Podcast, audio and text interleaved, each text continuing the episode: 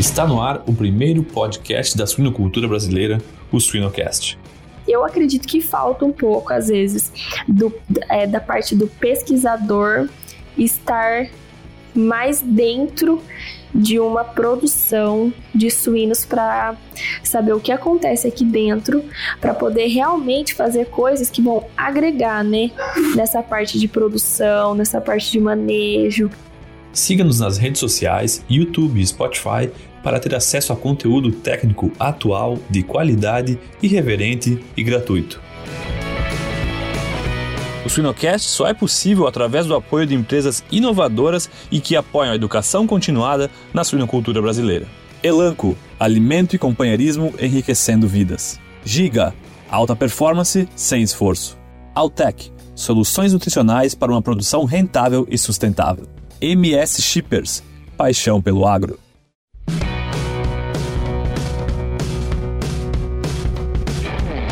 Olá pessoal, vamos para mais um episódio do Suinocast. Meu nome é Vinícius Cantarelli, hoje sou host.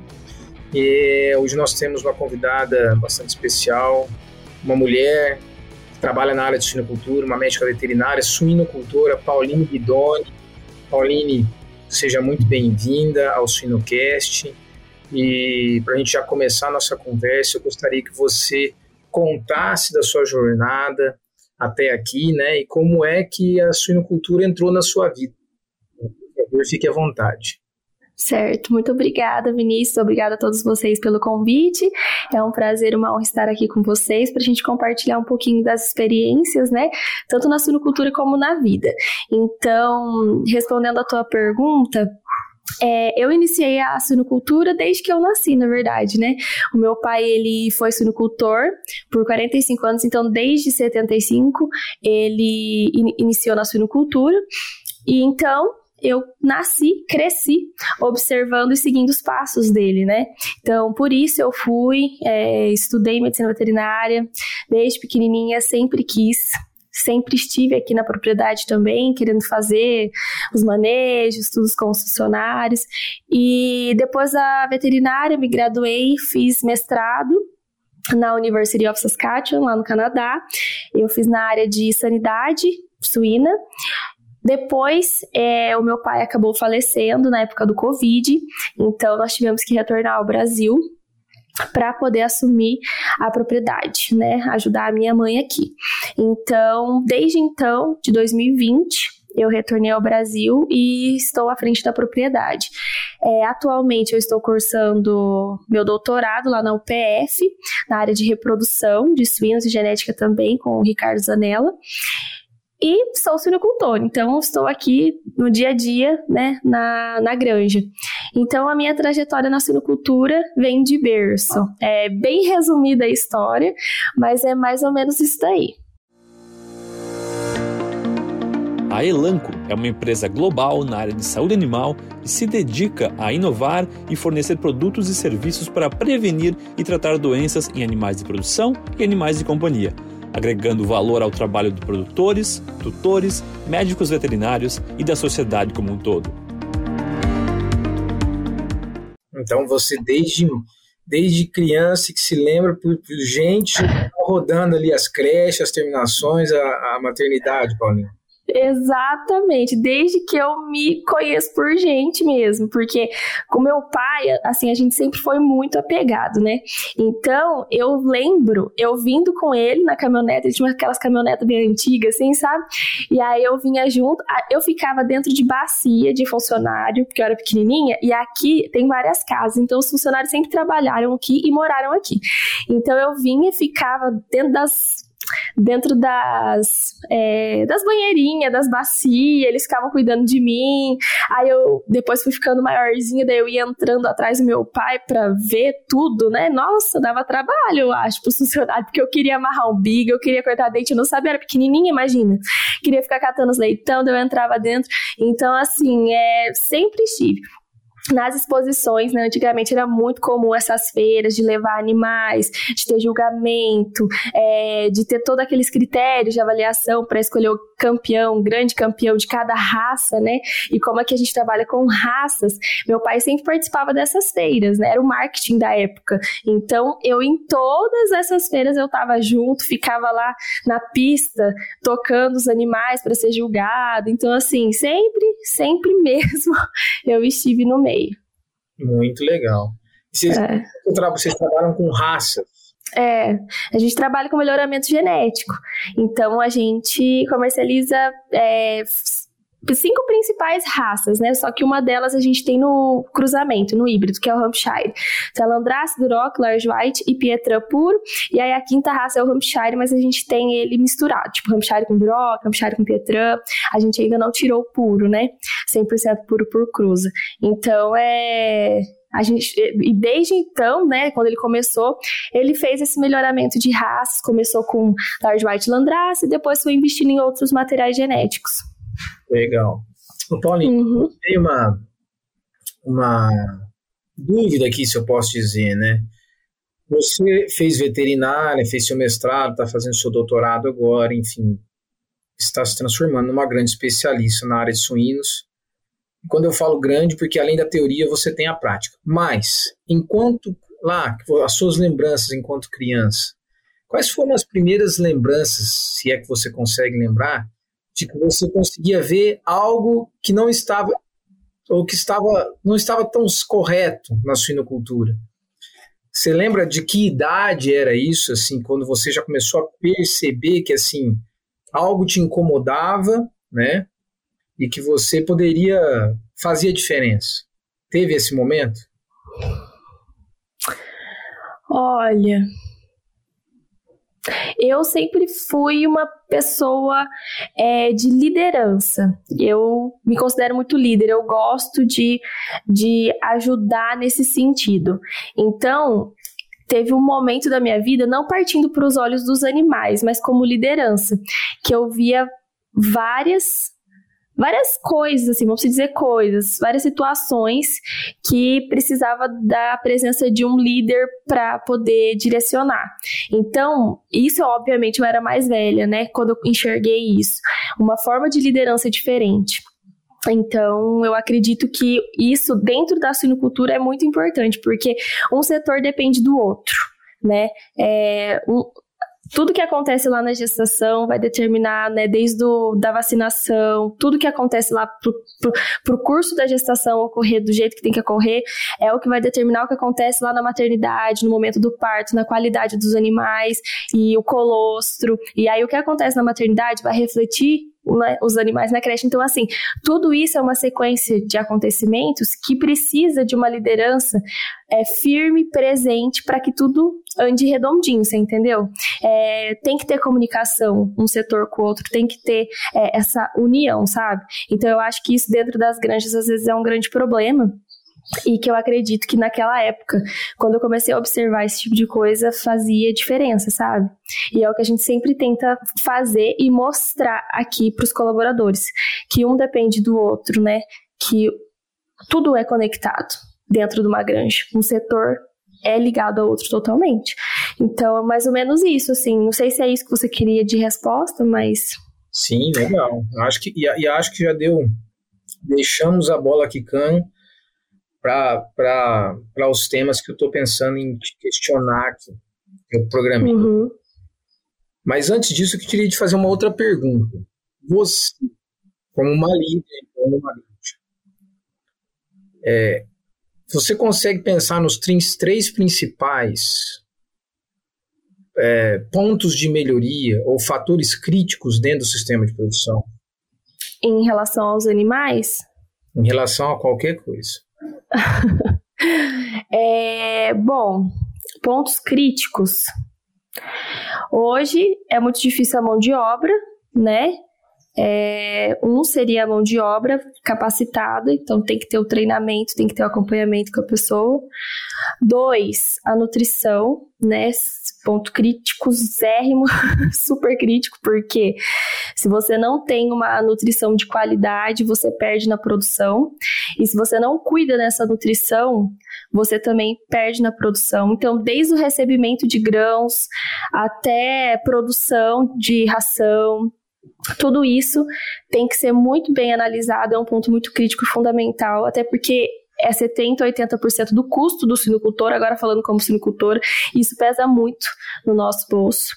É... E o terceiro ponto crítico, para mim, é o amor. Porque se você não faz as coisas com amor é... e com paixão, com carinho por, pelo aquilo que você trabalha e você faz, tem grande chance de não dar certo ou de não produzir o tanto que deveria. Então, já que você quer três, vamos dar esses três. Gostei do amor. a gente falar de amor, né, ou de motivação, de comprometimento, é, eu já imaginava que você iria falar sobre mão de obra. Eu acho que hoje já é um fato. Assim, sempre foi, né, Paulinho? Mas eu acho que nós estamos passando por um momento e os próximos anos aí talvez a gente encontre este problema ainda mais latente. Quando a gente fala de mão de obra, a gente esbarra naturalmente no maior problema barra oportunidade dentro das granjas, que é o manejo. Porque é, eu sempre me questionei, né, enquanto pesquisador ou consultor, como hoje nós temos muitas tecnologias, cada vez mais, a inovação tecnológica é pujante na nossa área, não que não precise mais, e por que, que ainda a gente não colhe ótimos resultados na grande maioria das granjas? Né? A gente tem granjas excepcionais, né? Mas se a gente for pensar numa curva normal aí, nós temos muitas granjas que ainda não colhem o resultado é, que deveria colher as tecnologias que nós temos, seja na área de genética, sanidade, nutrição, ou o que for. E a gente sabe que o manejo é onde é o gargalo disso tudo e que depende de pessoas. Tá? E aí eu queria saber a tua visão, a tua opinião quanto a isso, o que está na cabeça da Paulina enquanto suinocultora, enquanto uma técnica, essa relação mão de obra e manejo. Tá? Quais são as oportunidades, quais são os pontos de melhoria, quais são os fatores que a gente tem que olhar, que a gente ainda não está olhando, obviamente, na maioria das grandes. Então, em relação, é, realmente, mão, a mão de obra hoje, ela está ficando cada vez mais difícil, né? É, de modo geral, assim, aqui na nossa região, a gente tem muita dificuldade encontrar, porque é uma, por mais que é Paraná, nós estamos no norte do Paraná. Então a sinocultura aqui, ela já não, não é o forte como no oeste. Então aqui, por exemplo, é uma cidade moveleira né? O maior polo moveleiro do sul do país. Então tem muita indústria, muita empresa. E aí quando a pessoa chega aqui na granja, que tem todo, né, tem equipes que trabalham, revés final de semana, é muito trabalho, então a pessoa às vezes já não opta por esse tipo de trabalho. Porque é trabalhoso, né? É um cuidado, daí tem o cheiro, né? Mexe com essa parte, né? De, de animal, daí tem que limpeza. Então, assim, a gente já encontra uma barreira por causa disso. Porque tem muito emprego por aqui, né, nessa parte de imóveis, e a pessoa não quer trabalhar com suínos. Então começa por aí o problema.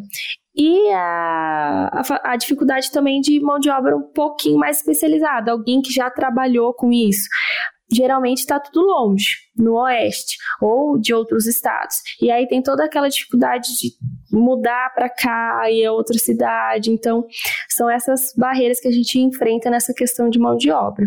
E qual foi a outra pergunta? Eu acho que você respondeu a pergunta em relação a Já. pontos críticos, né?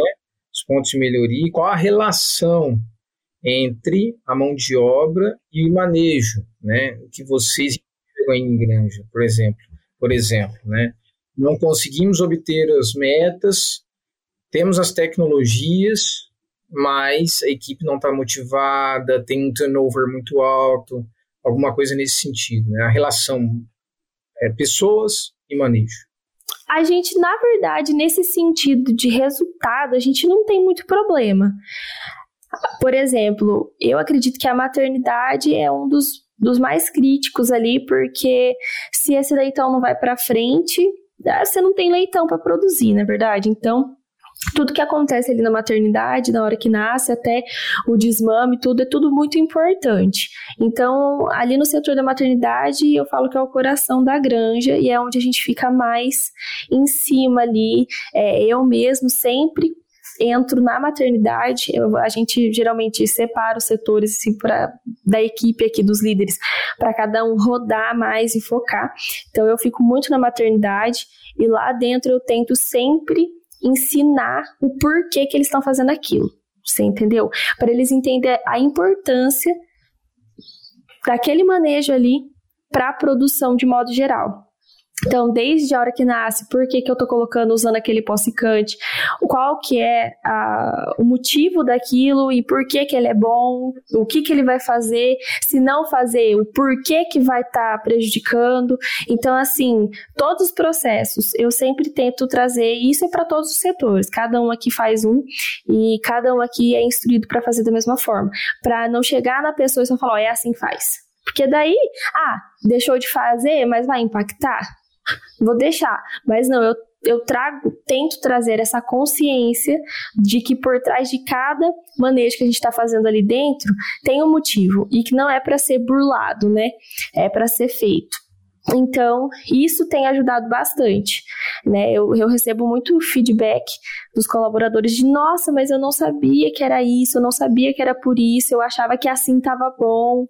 Então, tudo isso leva para que a gente tenha o melhor desempenho, melhores resultados quando a gente olha para desmamado porcano, para desmamado até em padrão racial por si só, sabe? Que, que por sermos uma granja de multiplicação de várias raças, ela não é considerada uma granja comercial que tem os índices, né, de granja comercial. Então, dentro dos padrões aqui que a gente avalia raça, de raças, a gente consegue obter excelentes resultados por causa disso, sabe? Por estar tá com a mão de obra ali junto, né? Por mais que não é especializado ou nunca trabalhou com suíno, a maioria das pessoas que trabalham aqui nunca tiveram contato antes com suíno e a gente, tipo assim, é, eles aprenderem do comecinho e com o conteúdo, né? Então, mais ou menos isso. Interessante, interessante. É, até porque é o seguinte, né? Quando a gente volta no, no terceiro você falou que é amor, né? Que tem a ver com uma série de coisas, entre elas motivação. E aí você deu um exemplo muito simples, né, Paulinho? Ou seja, você explicar o porquê das coisas, como as pessoas se sentem mais envolvidas naquilo, mais importantes. E a gente tem falado muito, né, desse sentimento de pertencimento, que muitas vezes Sim. a gente quer reter, o, é extremamente importante a gente reter bons funcionários, bons colaboradores dentro do sistema de produção, dentro da nossa empresa, né? Mas o que será que a gente está fazendo? E você deu um belo exemplo, é uma coisa simples, explicar o porquê das coisas. É, porque às vezes a pessoa peca, não é porque não quer fazer, é justamente por falta de conhecimento. Então não tem como eu cobrar uma coisa, sendo que, né, nunca nem expliquei. Então, assim, tem que começar do princípio básico, né? Exatamente. Bem, aí você tocou um outro assunto que é sobre maternidade, né? O coração da granja da maternidade. A gente tem trabalhado nos nossos estudos aqui, tem gerado resultados bem interessantes relacionados principalmente à saúde da fêmea, impactando na saúde dos leitões, né, da leitegada. E a gente sempre usa aquele aquela aquele, aquela forma de pensar, né? Que é assim, cuide da fêmea que ela cuide, que ela cuida dos leitões. É isso que vocês pensam aí nos, na Granja Peru? É, vamos cuidar das fêmeas, seja na gestação, na lactação, e ela cuidará dos seus, das suas leitegadas? Se sim, conta mais de como é que está isso daí na, na, na, tua mente enquanto líder de uma granja, como é que vocês trabalham isso, quais são os manejos que vocês fazem, dentro do sistema de produção, impacta positivamente na saúde da fêmea, obviamente, mas também na qualidade da leitegada e suas respectivas fases. Então, eu acredito que sim, né? Se você dá uma excelente qualidade de vida para a fêmea, tanto na gestação como na lactação, ela tende a ser, né, e produzir muito mais, ser uma excelente mãe e produzir muito mais. Só que ela não faz por si só, com certeza isso entra a mão humana ali para intervir também para ajudar os leitões em todos os manejos, porque se não me engano, dentro de uma maternidade existem aí uns 16 manejos que é feito com leitão pelo menos, né? De quando ele nasce até o desmame. Então, é necessário também o humano. Mas, da saúde da fêmea, é, é igual eu falo, o que, principalmente eu falo muito para cliente isso. Se você quer ter uma fêmea que vai produzir muitos leitões, que vai dar sequência na vida reprodutiva dela, você tem que cuidar dela ali. No, na primeira gestação dela é o momento mais crucial, né? Para que ela venha ter uma continuidade reprodutiva é, produtiva. Então, desde o comecinho, na preparação da Marran, é muito importante, com as vacinas reprodutivas, né, as outras vacinas também que a gente sabe que é necessário, que vão ser é, passadas via colostro para o leitão, de imunidade. Então, assim, é, tem que cuidar disso. A parte nutricional é muito importante, o núcleo que você está utilizando, né? Aqui na granja a gente sempre é, faz teste nesse sentido de núcleo para gestação e para lactação, a quantidade que você está fornecendo, dependendo do score corporal dessa fêmea, na fase de gestação e na lactação. A gente sabe que na gestação né, é menos, é reduzido, mas você, por mais que é de 2,5 kg a 3, né, uma média aí que as granjas geralmente usam, você tem que avaliar a fêmea individualmente. Né? A maioria das granjas hoje existem um sistema de automação. Só que não é porque existe um sistema de automação que você vai lá, roda a cordinha e tá tudo bom. Não, você tem que ter o um acompanhamento de cada um. Você tem que passar olhando ali na traseira daquela fêmea, analisando o score corporal dela, se tá muito magra, se tá muito gorda, vai com canequinho da mão, entendeu? Com, controla ali individualmente a ficha dela, ou então coloca mais ração individual para aquela fêmea, tem que olhar se está tendo corrimento, tem que passar por trás da fêmea, ver se está com alguma infecção ou não. Então, assim, são manejos que devem ser feitos diariamente para o bem-estar daquela fêmea e para que a gestação ocorra tudo bem, né? Desde casco, tudo. Aí na maternidade é a mesma coisa, né? A maternidade, a maioria também é, que eu conheço de produtor tem usado o sistema de livre, né, é, nutrição à vontade, ou pelo menos é, os 2,5 kg para manter-se da porca e as 500 por leitão, 500 gramas por leitão, para que ela produza leite, né, e os leitões se desenvolvam. E na maternidade eu gosto bastante de observar como ela vai ficar lá pelo menos uns 24 dias, aquela fêmea com os leitões, que é a média também hoje de desmame, você consegue estar tá ali com aquela fêmea sozinha, com maior atenção para ela. Então, se ela tem alguma ferida, algum problema de casco, qualquer coisa, é muito mais fácil de você dar atenção para ela ali. Você entendeu? Você vai ter todo esse tempo de acompanhamento com aquela fêmea. Então, assim, você consegue fazer um trabalho mais especial com ela também. E que mais? Nessa parte, assim, de, de fêmea, eu acredito tudo isso. No parto, no pós-parto, uma coisa que eu falo muito também, né?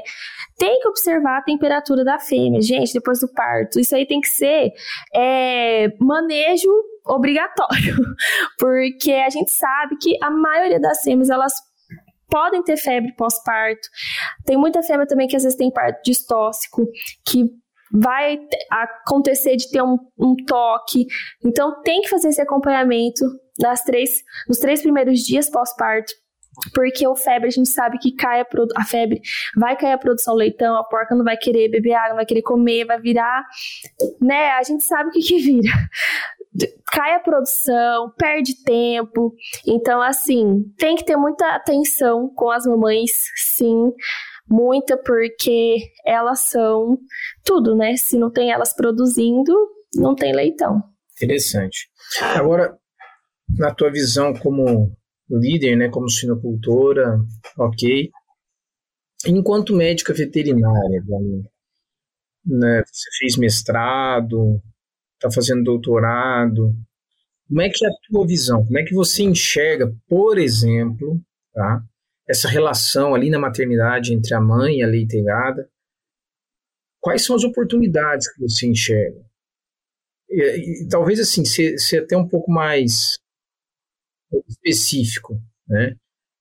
É, até mesmo pesquisa, o que você acha que está faltando, qual informação, que, ou, ou não o que está faltando, mas que nós temos que validar, que nós temos que experimentar mais nessa relação entre a mãe e a sua leitegada. Nós precisamos ainda de investir em pesquisa, que você acha que assim é algo que é muito importante, mas ainda não temos muito bem protocolado. Eu ia falar mais ou menos assim, essa parte de vacina, sabe? Dessa parte da É um pouco nutricional e um pouco é, de vacina. Porque, assim, eu não sei, eu enfrento um pouco de problema aqui nessa parte de, de colostro, só que na parte de transferir essa imunidade, sabe? Eu acho que às vezes falta um pouco de entendimento a mais sobre isso. Se tivesse alguma outra forma, sabe? Porque parece que às vezes não, não tá protegendo muito, sabe? Parece que a gente ainda encontra. E eu já mudei vacina, a gente já mudou manejo, já. Mas sabe assim, quando parece que falta coisa ali dentro? É, nessa parte aí eu fico pensando, alguma coisa nutricional via ração da fêmea ou é, ou é vacina. É meio complicado, sabe? Então, eu, falta um pouco nesse sentido, às vezes, de informação, assim, que eu fico um pouco perdida é, nessa parte. É, porque, assim, eu, eu, na minha visão, acho que o colostro é um, é um ponto extremamente importante no nascimento do leitão, ou seja, é o item principal né, na espécie suína. Mas não é fácil, né, Paulinho? Você fazer um banco de colostro, você ter dedicada para fazer isso. Ixi. Eu falo isso porque isso é difícil. A gente encontra é, é, conversando com colegas que estão no dia a dia, né? A gente encontra leitões com peso ao nascimento de média a alto que não aumentaram colostro, né? E que na hora que você vai fazer a necrópsia, necrópsia você encontra é, um estômago vazio. Né? Então, esse é um ponto muito importante, né? Outro ponto é a colonização, né? A colonização da microbiota. A gente tem uma oportunidade muito grande de transferir uma microbiota logo no início da vida dos leitões, é pela fêmea, né? Então, é, e tudo isso envolve nutrição, programa de vacinação, né? É, então, acho que assim, tem certas. Eu perguntei isso porque tem muita pesquisa sendo feita mas às vezes precisa de validação da pesquisa, né? Uhum. Ao mesmo tempo, a gente encontra tanta coisa interessante dentro de granja que não foi feito pesquisa científica e você fala, cara, que, que interessante esse manejo que estão sendo feito e a gente precisa de validar. Sim. Que muitas vezes nós temos resultados de pesquisas, mas não tem validação, ou às vezes encontramos práticas sendo feitas em granjas com muito sucesso, sem resultado científico. E às vezes existe uma distância muito grande, né, é, entre a teoria e a prática, né, entre a pesquisa e, e a produção propriamente dita, né. É, o que, que você acha disso? E aí fazendo essa provocação da Pauline enquanto uma pesquisadora e enquanto uma suinocultura, né? Você acha que a, uhum. a gente precisa de trabalhar isso melhor? Por exemplo, a gente tem muita pesquisa avaliando uma série de tecnologias, mas nós não temos pesquisa avaliando manejo, né? Muito pouco. Muito pouco. Então, porque às vezes é, a gente vê algumas pesquisas e a gente olhando como sinocultora, tá? É, sem considerar que eu sou uma médica veterinária.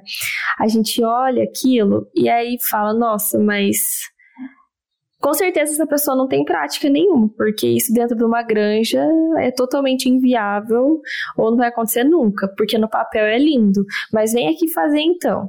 Muitas vezes eu penso isso, de pesquisas que estão sendo feitas ou que estão lá e tipo assim, achando que tudo é lindo, né? E na realidade, dentro de uma granja, existem manejos que são fundamentais que estão ali sendo feitos porque são necessários, entendeu? E tem por trás todo um porquê daquilo, que é o que eu sempre fico batendo na tecla, né? Então, assim, tem coisa que eu concordo e tem coisa que eu discordo. e, e é isso, eu acredito que falta um pouco, às vezes, do, é, da parte do pesquisador estar mais dentro de uma produção de suínos para saber o que acontece aqui dentro, para poder realmente fazer coisas que vão agregar, né, nessa parte de produção, nessa parte de manejo, entendeu? Ter esse contato mais próximo com o produtor e, e, e que chegue até o produtor, porque tem muita coisa que eu aprendo e que eu sei e que eu faço porque eu sou veterinária, eu sou curiosa, eu continuo estudando e eu quero saber, eu quero melhorar. Mas quantos produtores que não têm acesso, né, a esse tipo de informação. Então, devia, deveria ser algo mais bem distribuído, com uma, né, não falar artigos assim, mas uma forma de propagação de informação bem, que é o que a gente está fazendo aqui hoje também, que vocês fazem, né, uma forma de comunicar é, com linguagem fácil para que chegue até um produtor, um técnico que vá fazer, entender como fazer para a melhoria da granja, né. Então, com certeza falta isso, essa proximidade, a, o pesquisador entender um pouco de como que realmente é a produção, do como que funciona aqui dentro e se o que está propondo realmente vai ser viável e fácil. Porque, né, às vezes aparecem alguns pesquisadores me perguntando ai, tô desenvolvendo esse produto, não sei o quê, e aí vai usar assim, assado, é, em tal fase, e não sei o quê, ah, mas o custo. Aí eu falo, gente, vocês não têm noção de custo. Como que vocês vêm me oferecer um produto que, tipo assim, é super caro? Ninguém vai comprar isso daí. Eu falo, então, vai estudar mais para poder abaixar esse custo, porque isso é inviável dentro da suinocultura.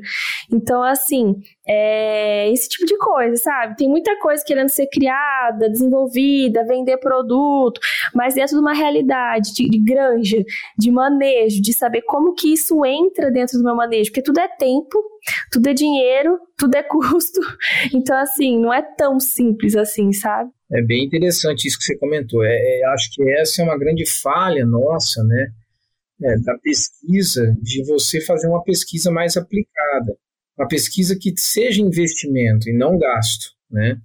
E quando você fala dessa distância, realmente, por exemplo, é, eu, enquanto pesquisador, me frustro muito que nos artigos científicos a gente faz aquela série de variáveis, né? Vamos pensar, ah, uma, por exemplo, um estudo de colonização é, da microbiota intestinal da mãe para leite e gado. Exemplo, né? Você vai lá, ele faz o experimental, avalia resposta imune, microbiota, função de barreira intestinal, uma série de coisas, uma série de biomarcadores, e no final não tem lá o estudo de viabilidade econômica, para saber se a tecnologia, o manejo ou o programa que você fez é viável ou não. Porque, tipo, você descobriu aquilo, mas e daí? Melhorou o ganho de peso dos leitões, mas se paga, né? Então. Então, assim, é, eu acho que, assim, na verdade, precisa se conversar mais. A pesquisa precisa de entender as reais dores para ser mais assertiva no desenvolvimento tecnológico de programas ou de conceitos, pensando em resultado, porque resultado que eu falo não é só técnico, é, de, é financeiro. Exatamente. Por, lado, por outro lado, quem está no dia a dia precisa de ter essa informação mais traduzida. Eu concordo contigo. Isso artigo científico em inglês com uma linguagem muito científica, mesmo o técnico vai falar assim, cara, beleza, eu acho que eu entendi, mas como é que eu vou desenvolver um programa, um protocolo para isso? É. é. Eu, eu, eu, eu, eu fiz essa pergunta porque você está dos dois lados, né, Paulinho? Você está uhum. pesquisadora e na suinocultura e é muito interessante é, a tua resposta, né, o, o teu ponto de vista dizendo que existe essa distância muito grande, né, e que o, que o pesquisador precisa entender. É, uma, é, uma, é um ponto que eu sempre bato aqui na universidade. Vamos fazer pesquisa mais aplicada.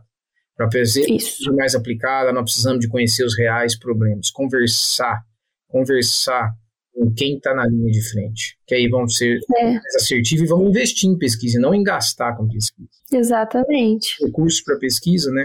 Nossa! É? Tem que saber utilizar muito bem, né? E se você dá uma acertada, imagina, é muito bom. Então, né, quando você faz algo que é bem assertivo, isso é show de bola. Então, assim, eu acho que essa proximidade, esse contato ali é muito importante. E o produtor, quando você fala em gastos, o produtor, se você chega para ele com o resultado de que ele vai investir e não gastar, investir e melhorar a produção dele, se você conseguir mostrar isso, você não precisa falar mais nada. Entendeu? Se você conseguir falar para ele, ó, se você usar isso aqui, ou essa nova tecnologia, ou qualquer coisa que tem aí de criação, que está sendo usado, nananã, se você tiver esse, esse resultado, qualquer produtor que queira investir em melhoria, ele vai ficar feliz em fazer, entendeu? Sim. É diferente de você só vir e falar, olha, mas esse estudo aqui, ele mostrou que lá na microbiota, assim, assado, sabe? Então, quando você fala disso aqui, é. a pessoa escuta muito mais, entendeu? É o que a gente fala de conceito, tecnologia e resultado. Você vai apresentar Exato. a tecnologia, mas você tem que explicar o conceito, o porquê dela, mas no final das contas, a decisão é ela te traz um ROI de 3, 4 para 1 ou mais. Né? Isso, que é o que eu falei. Desses meus colaboradores, que você tem que explicar o porquê, né? Exato. Então você vê como uma coisa leva a outra. E isso é em tudo, é no ramo da pesquisa, é com o produtor, é com o colaborador, é o pesquisador falando conosco. Então, assim, é tudo é interligado nessa vida. E, e, e parte o princípio para tudo, do me, o mesmo princípio para tudo, né? Então é interessante. Ô Paulinho, você falou na palavra assertivo. Dentro da maternidade, que, que, você acha que é um manejo que vocês fazem aí, ou uma tecnologia que vocês usam? Assim, Vinícius, essa a gente acertou. Essa é assertiva. Essa a gente realmente gosta de, inclusive, propagar e bater no peito e falar assim: isso nós fazemos e fazemos muito bem. Ah, então. O, a parte do colostro, né? Eu sempre enfatizo que é muito importante. Então, aqui a gente, é, os funcionários, eles são treinados para, por exemplo, é, nascer o leitão, eles vão fazer o, né, o Tra vai tratar o umbigo, vai passar o pó-secante, aquela coisa toda. E aí já a primeira mamada. Então eles vão anotar, marcar esse leitão ali nas costinhas dele, vão garantir que ele tá mamando, porque às vezes nasce 15, 17, 10 que seja, e aí você já não lembra qual foi o primeiro que nasceu, qual foi o último que nasceu, se mamou, se não mamou. Então, eles vão já garante a mamada, marca esse primeiro leitão, depois marca o segundo leitão. Eu sempre peço para que faça isso. Para que seja realmente garantido essas seis primeiras horas pós-parto ali, né? Que durante o parto, que todos garantam essa mamada né? Então não fica lá, a gente tem esse ditado a Deus dará. Mamou, mamou, não mamou, não mamou. Assim é uma segurança que todo mundo mamou, nem for um pouquinho. É... Outro manejo Bom, esse é o colostro. Eu acredito que a vacinação, né? A gente faz vacinação para o desmame. É, a gente sempre tenta otimizar muito esse manejo e para que seja somente uma aplicação, então a gente compra uma vacina que já consegue ser misturada para já ajudar na questão de bem-estar, né, e tudo mais. Então é uma vez só e pronto, né? Então é mais assertivo nesse sentido. É menos manejo para o funcionário fazer, evitando menos, assim, erro, vamos dizer, e também pro leitão, de ficar pegando ele, pega e vai, vai, fura de lá, fura de cá, tipo assim. Então, essa parte eu acho também que é bem interessante, que a gente adotou. É, a parte de, dos aquecimentos também, nós investimos no, em no, um novo sistema de aquecedores para os escamoteadores. Aqui na Granja nós temos três maternidades e dessas três maternidades, uma é diferente da outra, sabe? Meu pai, na época, tinha uma, depois foi ampliando a Granja, construiu outra e depois ampliou de novo, construiu mais outra. E cada uma delas tem uma estrutura diferente que a gente, no decorrer desses anos, tem que se adaptar, né? É, pela estrutura. Então, nessas a gente tinha os escamoteadores, só que o aquecimento, a gente estava percebendo que a gente estava perdendo por falta do aquecimento próprio, né? Então a gente investiu nessa parte de aquecedores, uma tecnologia muito boa, diferente, e a gente observou depois disso um melhor desempenho nos animais, né? Tanto em peso como em quantidade de mamadas, é, é, mortalidade. Então, assim, foi muito interessante essa parte do, dos aquecedores para a maternidade. Então, eles são treinados para entrar no escamoteador. Então, assim, eles ficam muito no escamoteador, eles adoram, ficam um ambiente bem, bem favorável para eles e também aumentou o bem-estar, né? Então, eu acredito que esses três seriam na maternidade um dos pontos assim que são bem interessantes aqui na nossa produção e que a gente conseguiu ganhar muito bom, assim, mais com isso. Excelente. Esse último né, é interessante. Você traz um bem-estar para o leitão via aquecimento, que ele precisa, né, uma zona de conforto térmico dele, consequentemente, ele tem uma, conserva mais o metabolismo de energia, de...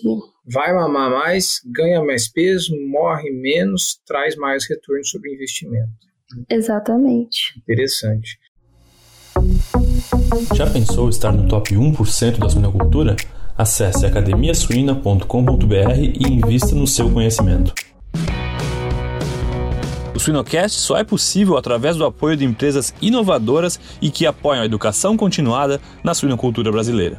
Seva, sempre com você, além da saúde animal. IPRA, construindo imunidade para um mundo mais saudável. DSM Firmenich, moldando o futuro dos cuidados com suínos. Paulinho, bem, tem, teria muitas coisas aqui para a gente tratar tecnicamente, só nesse assunto aí da relação entre a mãe e a leitegada, tem muita coisa para a gente conversar. Tem.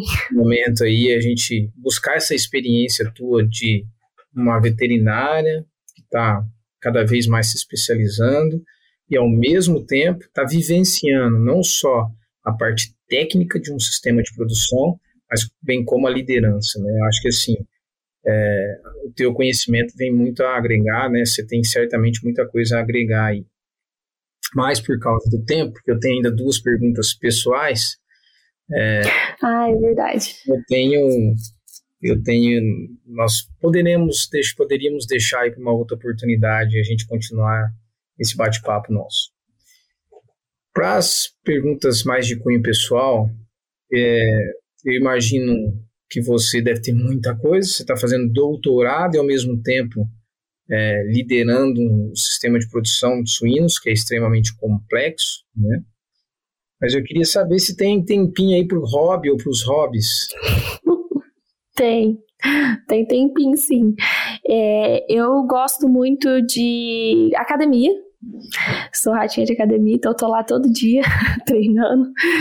E todo dia, hein, gente? Todo dia eu arrumo meus 50 minutinhos por dia, nem se for 6 da manhã, para poder treinar.